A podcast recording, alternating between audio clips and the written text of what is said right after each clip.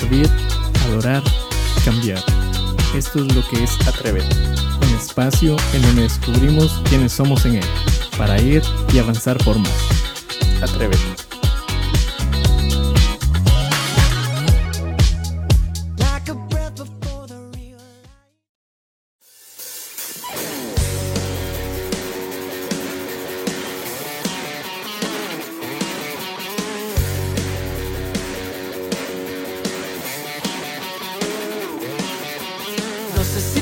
Eso y cree lo que vas a escuchar.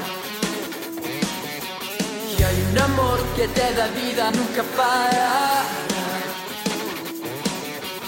Yo soy libre, yo soy libre, voy a bailar su amor.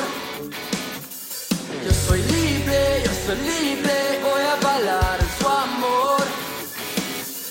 ¿Quién lo diría que cruza Jesús por mí en mí? vida en la cruz para mostró a su amor.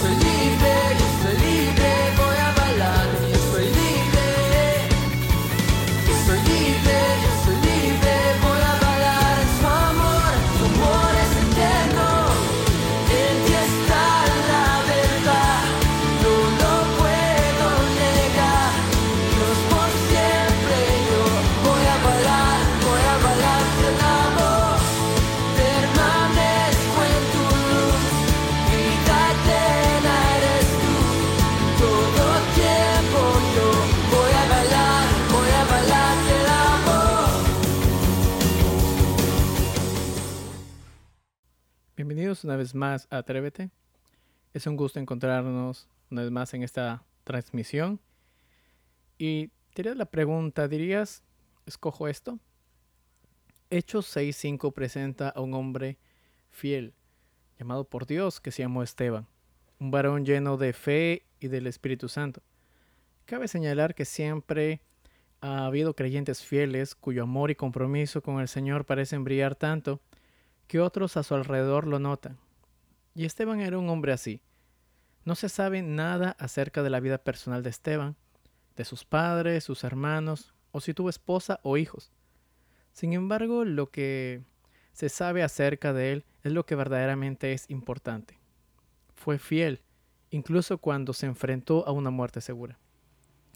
Esteban fue uno de los siete hombres que se escogieron para ser responsables de la distribución de alimentos a las viudas en la iglesia primitiva.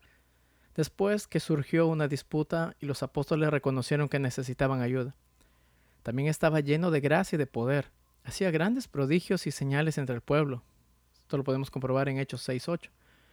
Surgió oposición como siempre, pero aquellos que discutían con Esteban no estaban a la altura de la sabiduría que el Espíritu Santo le había dado.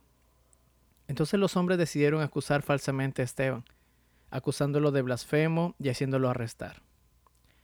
En Hechos 7 se registra el testimonio de Esteban, que es quizás la historia más detallada y concisa de Israel, y su relación con Dios de todas las escrituras.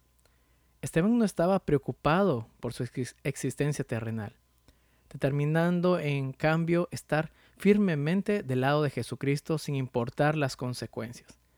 ¡Wow! Esto sí que es admirable. Dios lo inspiró para hablar con denuedo, acusando acertadamente a Israel de no reconocer a Jesús, su Mesías, rechazándolo y asesinándolo como habían asesinado a Zacarías y a otros profetas y hombres fieles a lo largo de sus generaciones. El, el discurso de Esteban, la verdad, fue una acusación contra Israel y su fracaso como el pueblo escogido de Dios, a quien se le había dado la ley, las cosas santas y la promesa del Mesías.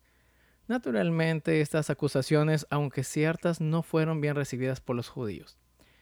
En su discurso, sabes que Esteban les recordó su fiel patriarca, por lo cual ellos inclusive podían eh, andar bien orgullosos. Hablamos de Abraham y cómo Dios lo había llevado de una tierra pagana a la tierra de Israel a la tierra de Israel, donde hizo un pacto con él. Habló de las jornadas de su pueblo desde la estadía de José en Egipto hasta su liberación por Moisés 400 años después.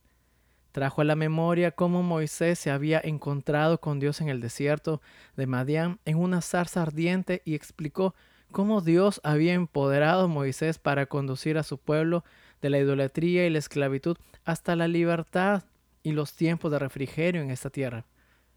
Sabes que a lo largo de su discurso le recordó repetidamente su continua rebelión e idolatría, a pesar de las poderosas obras de Dios de las que fueron testigos oculares, acusándoles así de su propia historia, que hizo aún más que se irritaran hasta que no quisieron oír más. La ley de Moisés establecía que el pecado de la blasfemia merece una sentencia de muerte. Usualmente era algo mortal. Esto, si lo quieres comprobar, pues lo encuentras en números 15 del 30 al 36.